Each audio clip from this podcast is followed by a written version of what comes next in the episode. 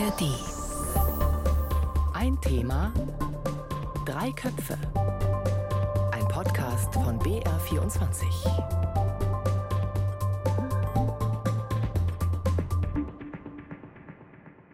Hubert Aiwanger und das Flugblatt, das mit ihm in Verbindung gebracht wird und in dem der Holocaust auf das Übelste verherrlicht wird, das ist immer noch das Thema, auch wenn Aiwanger selbst, der Vizeministerpräsident in Bayern und auch Wirtschaftsminister, in der vergangenen Woche im BR-Fernsehen das schon ja eher als abgehakt bezeichnen wollte.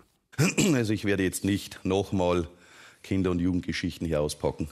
Die Folgen aber von dem, was er hier als Jugendgeschichte bezeichnet, die könnten weit über seine Person, seine Partei und auch die bayerische Politik hinausgehen, nämlich nicht wenige sehen da auch eine nationale Dimension. Und das ist das Thema heute in Ein Thema Drei Köpfe, zu finden wie immer in der ARD Audiothek. Ja, es geht um den Umgang mit der eigenen Geschichte, mit der deutschen Geschichte, den Verbrechen des Nationalsozialismus.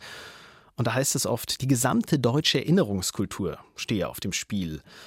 Die deutsche Staatsräson werde in Frage gestellt. Also das sind ja gewaltige Dimensionen, auch eine Verschiebung, eine weitere Verschiebung gesellschaftlicher Debatten nach rechts durch diese Affäre wird prognostiziert. Und genau da haken wir heute ein mit dieser Folge von Ein Thema drei Köpfe.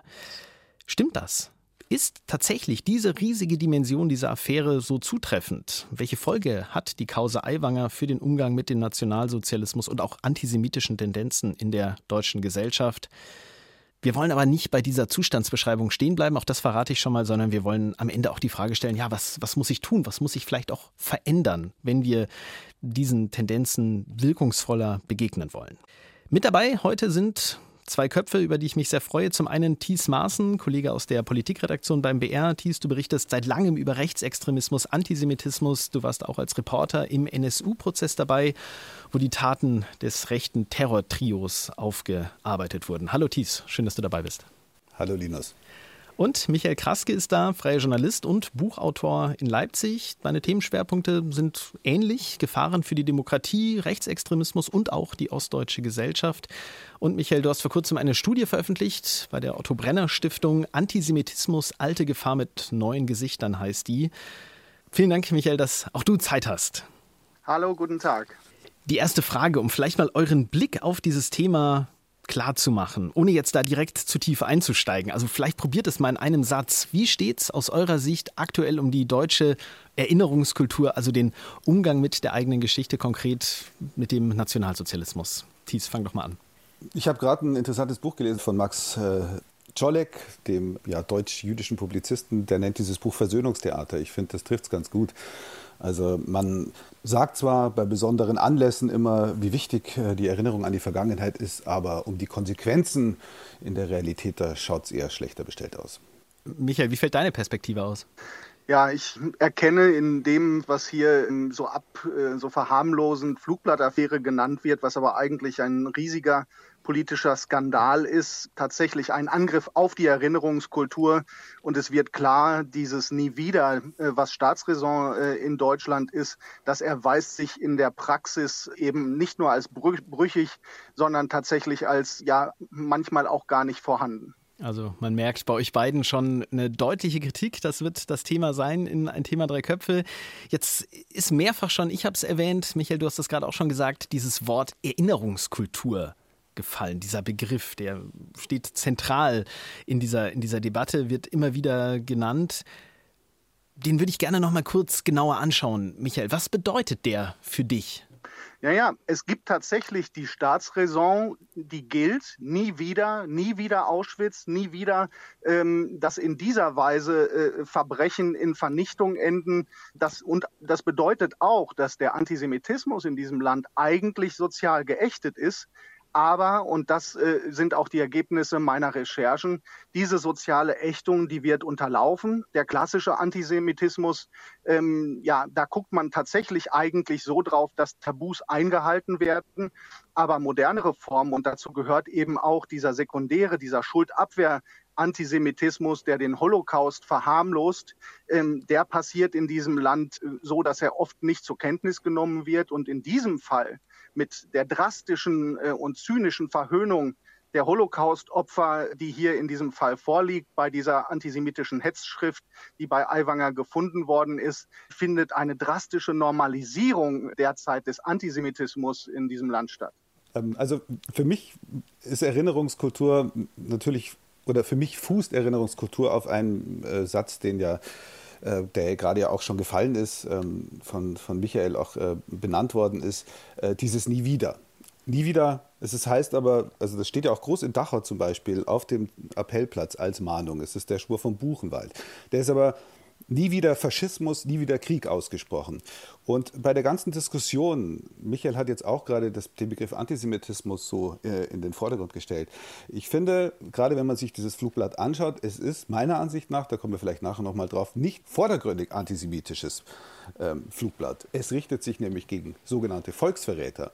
Und das ist ein zentrales Problem unserer Erinnerungskultur, dass sozusagen so wichtig das ist und so wichtig die Shoah natürlich ist und so wichtig ist es, sich daran zu erinnern. Aber der Faschismus, der deutsche Faschismus, der Nationalsozialismus hatte verschiedene Aspekte. Und die ersten Opfer des deutschen Faschismus waren politische Häftlinge. Die ersten, die ausgeschaltet worden sind, ist die politische Opposition äh, gewesen. Und das ist eine Dimension, die in der deutschen Erinnerungskultur viel zu wenig vorkommt und es zeigt sich leider auch in der aktuellen Diskussion. Bevor wir dann auf den Fall Aiwanger nochmal genauer einsteigen, aber Thies, wir hatten da ja auch schon in der Redaktion länger drüber diskutiert. Das bedeutet, wenn man das ähm, weiterdenkt, dass eben nicht nur Juden, sondern auch die gesamte Gesellschaft, die, die größere Gesellschaft von dieser, von dieser Hetzschrift betroffen ist. Habe ich dich da so richtig zusammengefasst, ja, verstanden? Also die Überschrift ist ja ähm, Bundeswettbewerb, wer ist der größte Vaterlandsverräter? Und äh, bewerben dürfen sich dabei, so schreibt es ja, teilnahmeberechtigt ist jeder Deutsche, ähm, der sich auf deutschem Boden aufhält. Und mit jeder Deutsche, wenn wir im völkischen Denken äh, ja, von Neonazis, von Faschisten ist, da gehören natürlich die Juden nicht dazu. Ähm, also so gesehen ist es tatsächlich ein, ein, ein, ein, Flugblatt, das auf was äh, ganz anderes abzielt. Und was auch wichtig ist, dieses Flugblatt zielt auf die deutsche Erinnerungskultur. Es ist nämlich gegen diesen Bundeswettbewerb gerichtet. Und dieser Bundeswettbewerb des Bundespräsidenten, den gibt es seit den 70er Jahren, war ein zentraler Baustein für lokale Erinnerungsinitiativen. Also hier zum Beispiel rund um München. Die, das ganze Gedenken an die Todesmärsche, das jetzt zentral ist für die Erinnerungskultur, wäre ohne diesen Schülerwettbewerb gar nicht zustande gekommen, weil es waren Schüler, die da gegraben haben. Die ganzen Außenlager rund um Kaufering, Landsberg, die zum KZ-Komplex Dachau gehört haben, wo die Shoah auf deutschem Boden stattgefunden hat, wo über 6000 Juden umgebracht worden sind. Das wäre ohne diesen Schülerwettbewerb niemals wieder ans Licht gekommen. Also so gesehen ist dieses Flugblatt viel mehr als nur ein antisemitisches Flugblatt. Jetzt sind wir schon auf einer ganz großen Ebene angekommen. Da würde ich gerne am Ende dieser Folge von den Thema Drei Köpfe den Bogen nochmal schlagen. Aber lasst uns doch jetzt nochmal konkret auf den Fall Aiwanger schauen. Man muss da ja, würde ich sagen, unterscheiden. Einerseits das, was damals passiert ist, Ende der 1980er Jahre, als dieses Flugblatt geschrieben wurde, und andererseits den Umgang damit heute, auch das, was Hubert Aiwanger dazu konkret sagt. Erst das damals. Also Hubert Aiwanger wird zugute gehalten, dass er ein Jugendlicher war, alle vielleicht Fehler gemacht haben und auch an dieser Stelle nochmal festzuhalten, er hat dieses Flugblatt nicht verfasst. Sein, sein Bruder hat dafür die Verantwortung übernommen. Das ist der Wissensstand jetzt. Er hatte dieses Flugblatt nur in seinem Ranzen gehabt, in seinem Schulranzen gehabt. Auch deswegen sehen ihn manche jetzt zu Unrecht an den Pranger gestellt. Michael Wolfsohn zum Beispiel, selbst Jude, lange Historiker an der Bundeswehr-Uni in München, der hat eine Kampagne beklagt. Ist das tatsächlich ein dummer Jungenstreich gewesen, wo Jugendliche geschichtsvergessen unterwegs waren? Und naja, ich bin ja sozusagen Generation Eiwanger. Ich bin ähm, auch äh, Anfang der 70er geboren, in den 80ern aufs Gymnasium gegangen. Ich stand aber sozusagen auf der anderen Seite. Ich bin von, äh, damals von äh, Neonazis, äh, weil ich äh, eine Punkfrisur hatte, verprügelt worden. Unser Jugendzentrum ist auseinandergenommen worden. Also ähm, das ist das, was mich zum einen daran stört. Also man darf natürlich, auch ich würde nicht mehr das alles unterschreiben, was ich mit 16 oder 17 gesagt ähm, habe. Aber trotzdem ist das, was damals passiert ist, kein dummer Jungenstreich in dem Sinne gewesen. Das war eine hochbrisante, hochgefährliche Zeit. Ich meine, da haben Flüchtlingsunterkünfte gebrannt mit mehreren Toten in Schwandorf. Es gab Überfälle. Wie gesagt, ich bin eine Zeit lang nur mit CS-Gas durch die Gegend gelaufen in meiner äh, Tasche, weil ich ständig in Gefahr war, von Neonazis verprügelt zu werden in der Münchner S-Bahn, im Münchner Umfeld. Also das war nicht lustig. Ähm, so gesehen finde ich das, mal abgesehen davon, ähm, dass man mit 17 vielleicht äh, manchmal Blödsinn denkt und Blödsinn macht, aber es ist nicht harmlos. Aiwanger, der hat sich tatsächlich distanziert und er hat um Entschuldigung gebeten. Hören wir noch mal rein. Aber es ist auf alle Fälle so, dass vielleicht in der Jugendzeit das eine oder andere äh, so oder so interpretiert werden kann, was als 15-Jähriger hier äh, mir vorgeworfen wird. Aber auf alle Fälle, ich sage, äh, seit dem Erwachsenenalter, die letzten Jahrzehnte, kein Antisemit, kein Extremist, sondern ein Menschenfreund ein Menschenfreund. Und ja, das muss man doch erklären. Ja, Entschuldigung. Ja. Aber wenn, wenn jetzt jemand sagt, ne, seit dem Erwachsenenalter kein Antisemit, ja, aber äh, als Jugendlicher habe ich äh, möglicherweise ähm, Hitlergrüße gemacht und, und, und heißt das, ich war da doch Antisemit. Also was heute aussteht, ist auch eine Wandlung zu erklären, zu sagen, ich habe damals möglicherweise dies oder jenes gedacht, ja, mhm. und dann ist etwas passiert. Aber das muss ich glaubhaft wirklich darlegen, wie eine solche Wandlung passiert ist. Und das ist bis heute überhaupt nicht erfolgt. Und ganz ähnlich sieht das, Michael, wie du, ähm, Josef Schuster, der Präsident des Zentralrats der Juden, ähm, in den Tagesthemen in der vergangenen Woche hat er genau solche Zweifel wie du geäußert. Also er hat sich entschuldigt für, ja, für was eigentlich, so ganz klar war es aus seinen Worten nicht zu entnehmen.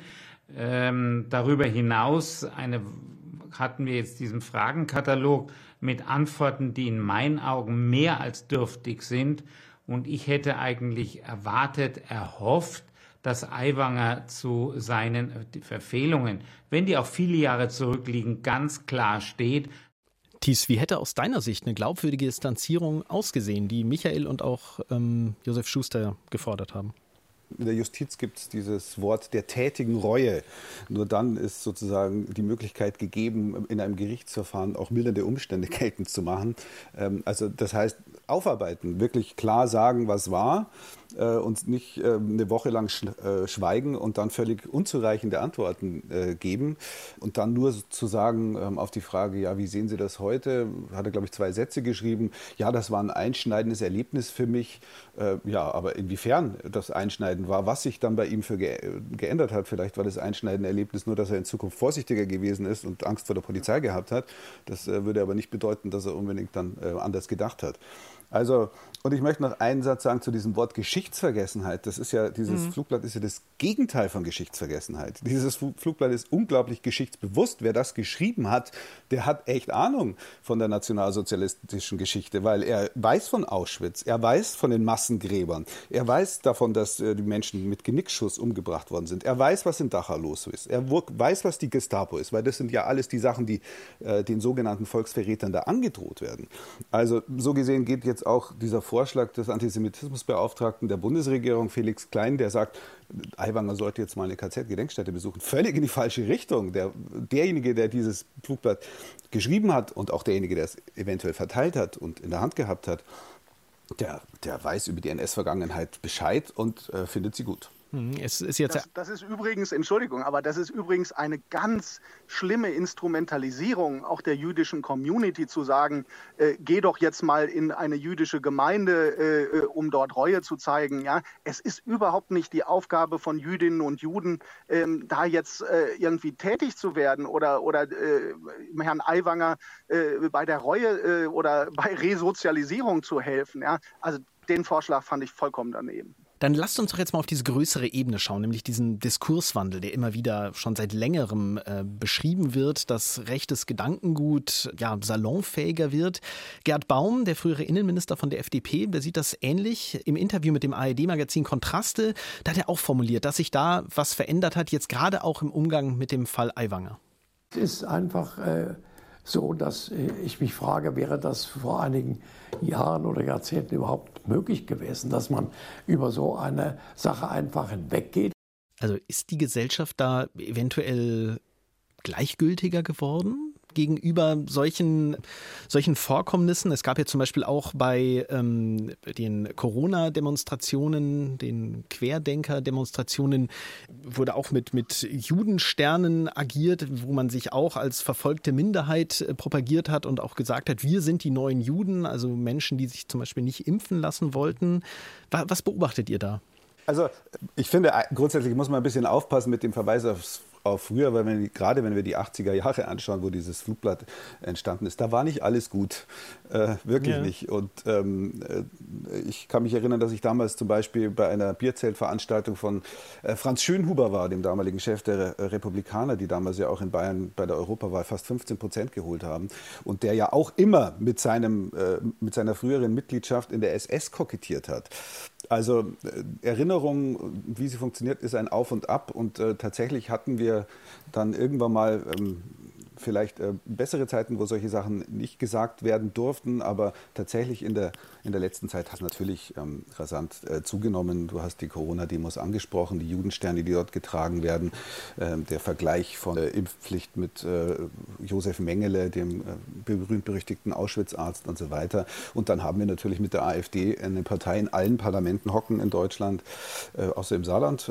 da sind sie, glaube ich, aus Unfähigkeit rausgeflogen ähm, wo äh, antisemitische Verschwörungserzählungen weit verbreitet sind. Dieses Gerede vom großen Austausch, Josh Soros, der hinter allem steckt, das sind de dezidiert antisemitische ähm, Erzählungen ähm, und äh, das manifestiert sich leider mittlerweile in einer Partei, die auch äh, in den Parlamenten hockt und die dadurch natürlich auch großen Einfluss hat.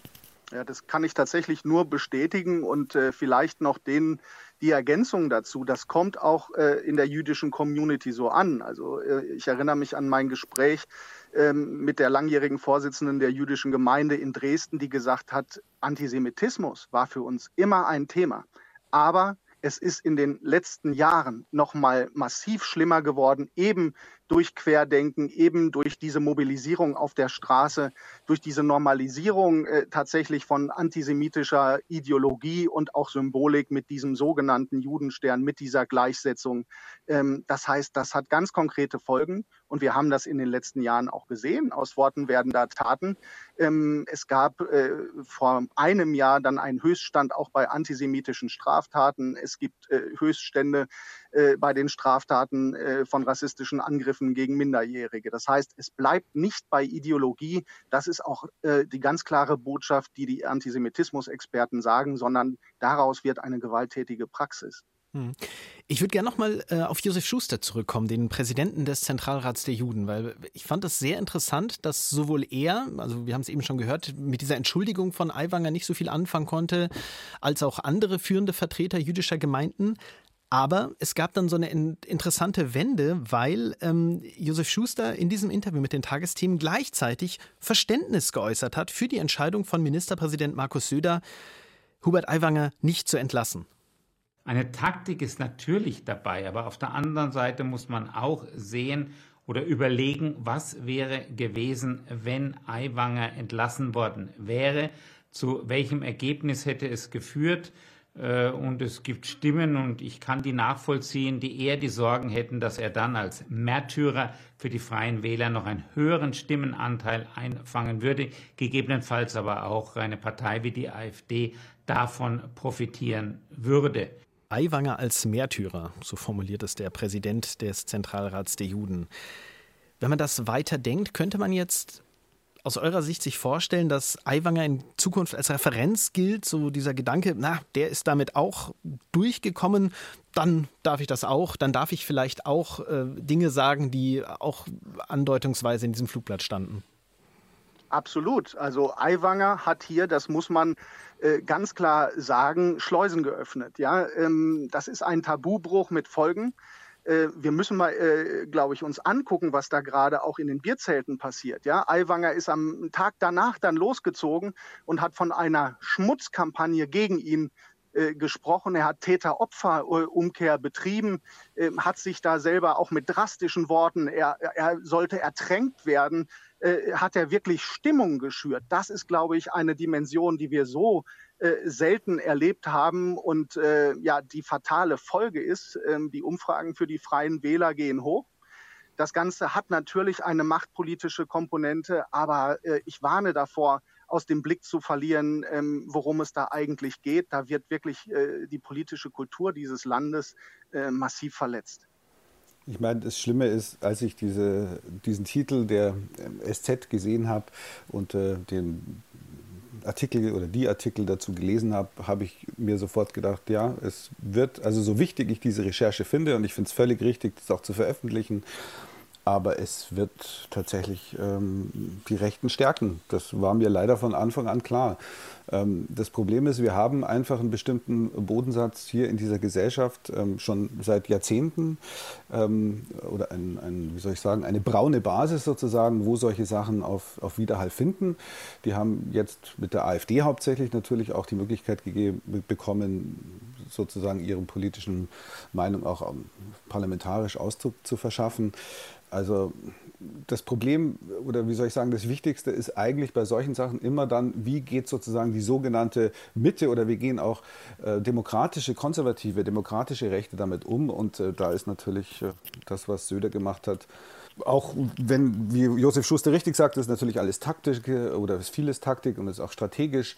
Und wahrscheinlich hätte es Aiwanger noch stärker gemacht, die Freien Wähler noch stärker gemacht, wenn Söder ihn entlassen hätte. Aber es ist natürlich die große, wichtige Frage ist, wie reagiert das, die CDU, wie reagiert die Union und das wird sich auch in Sachsen zeigen im Umgang mit der AfD, die dort jetzt laut Umfragen stärkste Partei ist. Also die, diese berühmt-berüchtigte Brandmauer, das ist das Entscheidende. Und äh, da ist das natürlich auch kein besonders hoffnungsvolles Beispiel, was jetzt hier abgegangen ist. Bevor wir auf das äh, zu sprechen kommen, was ihr gerade auch schon angedeutet hatte, was, was sich tun muss, du hast die Mitte angesprochen, die Breite der Gesellschaft. Lasst uns noch mal kurz auf diesen Stand der Erinnerungskultur gucken. Das hattet ihr am Anfang schon angedeutet. Ich würde es noch mal konkret machen. Oft haben wir in Deutschland das Gefühl, so ist zumindest mein Eindruck, ja, bei der Aufarbeitung des Nationalsozialismus und dem Umgang mit unserer eigenen Geschichte, mit diesen gewaltigen Verbrechen, na, da sind wir schon eigentlich auf einem ganz, ganz guten Weg. Da ist tatsächlich oft sogar Stolz zu spüren. Also nicht über die Geschichte, aber über den, den Umgang damit. Wenn ich euch beiden richtig zuhöre, dann seht ihr das durchaus differenzierter, vielleicht sogar, dass wir in Anführungszeichen als Gesellschaft uns da was vormachen darin liegt ja genau die Gefahr, ne? dass wir dieses Problem als ein, ein geschichtliches, historisches ansehen, das eigentlich abgeschlossen ist. Ja? Die Erinnerungskultur ist ein ganz, ganz wichtiger Bestandteil wirklich in, in unserer Gesellschaft und, und in der politischen Kultur. Ähm, und die hat absolut ihre Berechtigung und auch ihre Notwendigkeit, am 9. November zu erinnern. Ja? Die Stolpersteine, da ist ganz viel erreicht worden. Aber die Gefahr ist ja groß, dass man es dann sozusagen auf diese Gedenktage auslagert, dass man sagt, damit ist es dann getan. Und ganz ehrlich, es entscheidet sich am Tag nach dem Gedenktag, wie es äh, eben um das Gedenken und wie es um Antisemitismus in diesem Land steht. Und wenn das hier der Praxistest ist, dann muss man sagen, dann sind wir da gerade richtig durchgefallen.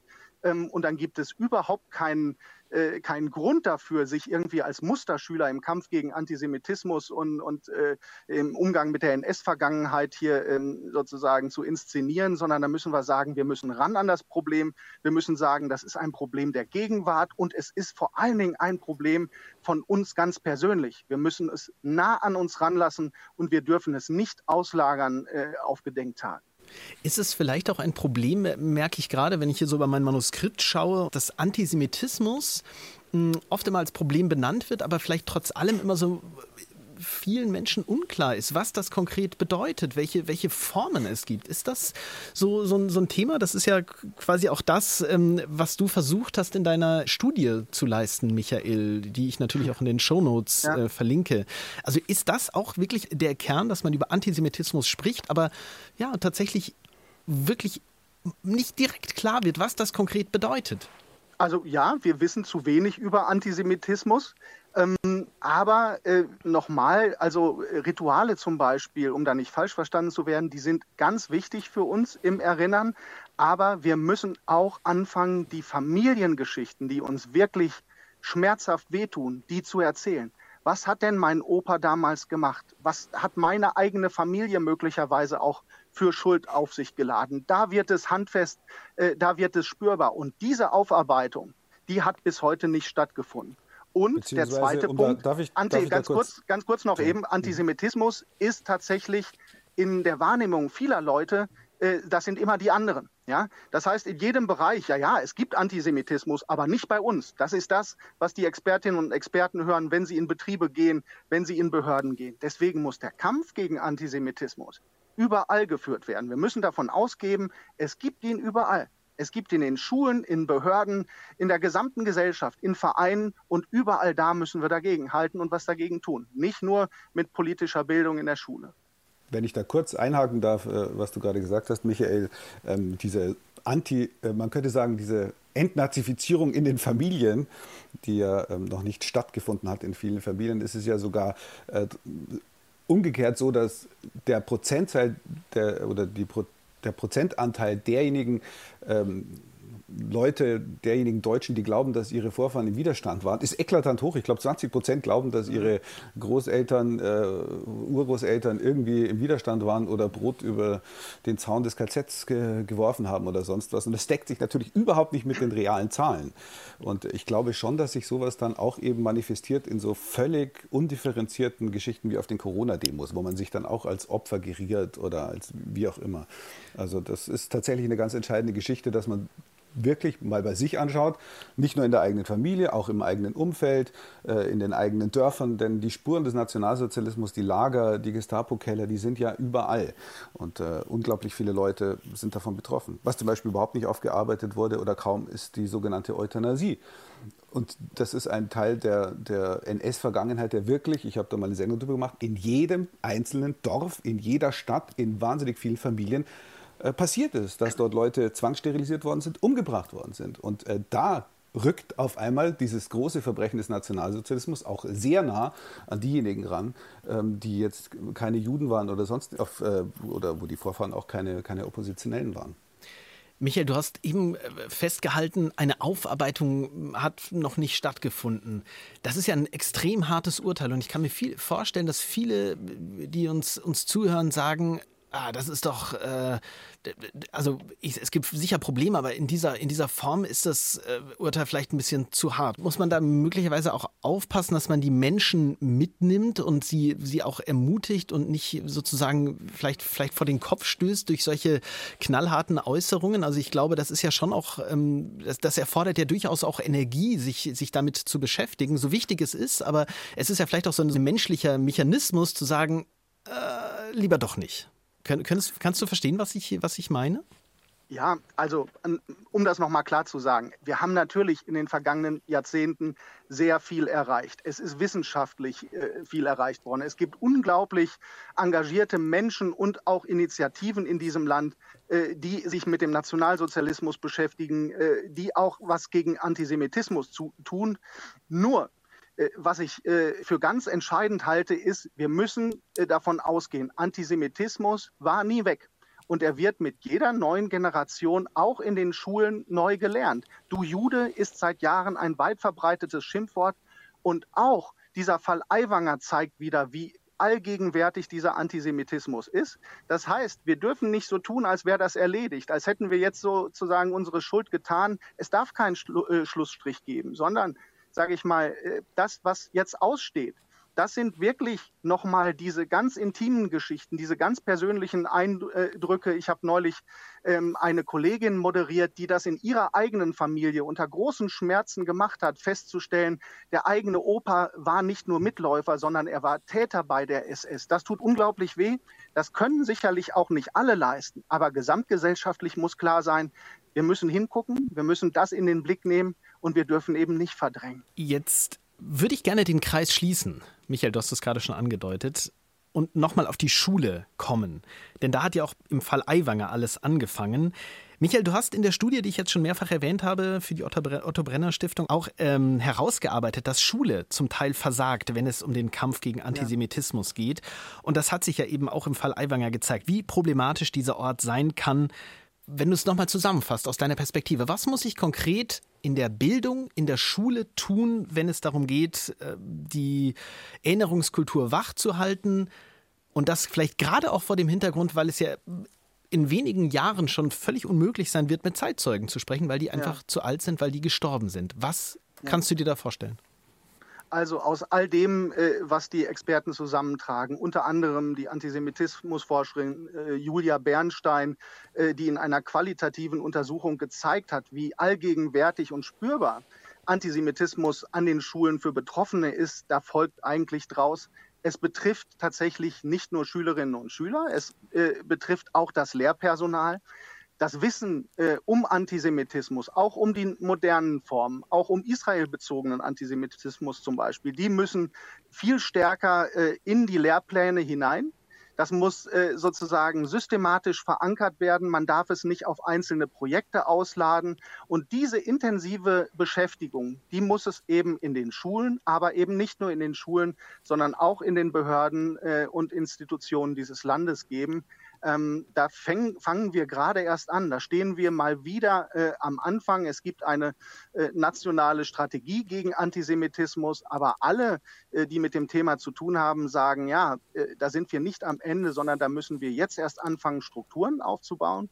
Und das fängt alles damit an, ob wir das wollen oder nicht. Und das ist vielleicht jetzt die Gelegenheit zu sagen, hey, wir machen uns auf den Weg. Äh, wir sehen, dass es massive Probleme gibt und dass das Ganze alles andere als erledigt ist. Und wenn ich das doch noch mal ergänzen darf, weil ähm, tatsächlich ist das alles wichtig, was du sagst, Michael, aber ähm, das möchte ich schon noch mal betonen, äh, der Faschismus, der deutsche Faschismus, der Nationalsozialismus ist nicht nur Antisemitismus, ist nicht nur Holocaust, ist nicht nur die Shoah sondern er ist eben auch ähm, Ermordung von Behinderten, er ist äh, Ausschaltung einer politischen Opposition, er äh, ist auch äh, Unterdrückung der Frauen natürlich, er ist ein Vernichtungskrieg, der sich insbesondere auch gegen die slawischen Völker, gegen Russland und so weiter gerichtet hat. Also es ist nicht nur die Shoah. Und gerade was jetzt sozusagen die rassistischen Aspekte des Nationalsozialismus angeht, da hat man natürlich eigentlich auch einen Link wiederum in die Gegenwart. Denn äh, äh, von einem, äh, einer faschistischen Partei ähm, oder einer zumindest rechtsextremen Partei wie der AfD sind natürlich ganz viele Schülerinnen und Schüler betroffen, nämlich die mit migrantischem Hintergrund. Und ähm, zudem Auswirkungen einer Rechtsverschiebung des Diskurses und äh, gehören nicht nur Anschläge auf Juden, zum Beispiel in Halle, sondern eben auch Anschläge wie die in Hanau. Ähm, also man kann da sozusagen tatsächlich. Absolut, ja. ja. Und, und diesen Link kann man setzen. Und es geht dann in manchen äh, Schulklassen wahrscheinlich äh, 70, 80 Prozent der Schüler, Schülerinnen etwas an, wenn man äh, es so rum ähm, auch thematisiert. Und äh, ich finde, das sollte man unbedingt ähm, bei, so wichtig ich auch die Erinnerung an die Shoah finde, überhaupt keine Frage, und so wichtig es auch ist, ähm, auf äh, die Situation der heutigen Jüdinnen und Juden in Deutschland zu schauen. Aber diesen Aspekt darf man auf keinen Fall vergessen. Und damit sind wir am Ende bei Ein Thema Drei Köpfe. Die Erinnerungskultur. Das war heute unser Thema, ausgehend natürlich von dem Fall Aiwanger. Und ich nehme mal das auf, was ihr jetzt beide am Ende so formuliert habt. Bei aller Problematik, diese Kritik daran könnte eben auch ein Anstoß sein, um sich da nochmal mit zu beschäftigen. Denn auch das ist bei euch deutlich geworden für so eine Aufarbeitung. Auch gerade in der Familie ist es, ist es nicht zu spät, um eben auch einem Gewöhnungseffekt, so nenne ich es jetzt mal, vielleicht entgegenzuwirken. Ah ja, das, das, sind, das sind spannend. die anderen darf ich sagen, es ist sehr spannend. Ich mache das gerade in meiner Familie und es ist nicht lustig, aber spannend. Und Thies, ich vermute, du machst da vielleicht auch eine, eine Sendung drüber für den Bayerischen Rundfunk. Kann das sein? Das kann sein, ja. Dann sind wir mal, sind wir mal gespannt. Vielen Dank euch beiden für diese, für diese Diskussion, für eure, für eure Einblicke, eure, eure ja, zum Teil auch sehr, sehr deutlichen Meinungen und, und Appelle. Diese Sendung gibt es wie immer in der ARD Audiothek zum Downloaden und zum Abonnieren. Unser Tipp wie immer die Glocke, dann verpasst man keine Folge von Ein Thema Drei Köpfe. Und noch der Hinweis auf die Show Notes. Da habe ich die mehrfach angesprochene Studie zum Antisemitismus von dir, Michael, verlinkt. Und auch ein Feature, das du gemacht hast, Thies. Der Titel Die KZ-Gedenkstätte Dachau und ihre Geschichte, der lange Kampf um die Erinnerung. Also das passt ganz genau zu dem, was wir heute auch besprochen haben. Ein Thema, drei Köpfe. Heute mit Michael Kraske, Thies Maaßen und Linus Lühring. Und jetzt noch ein Podcast-Tipp. Da geht es um die Wurst, genauer um die Extrawurst. Die spielt in Bayern ja eine ziemlich große Rolle. Der Freistaat, der geht oft Sonderwege, man möchte eine besondere Rolle spielen. Immer diese Bayern heißt der Podcast und der erzählt die Geschichten von Menschen, deren Leben sich durch diese Extrawürste verändert hat. Wann, wo und vor allem warum ist Bayern da anders abgebogen als andere Bundesländer und welche Folgen hat das bis heute? Da geht es dann zum Beispiel um die Schul- oder um die Sicherheitspolitik. Das ist ziemlich spannend, auch gerade mit Blick auf die Landtagswahl am 8. Oktober. Immer diese Bayern gibt es da, wo es auch ein Thema drei Köpfe gibt, genau in der ARD Audiothek.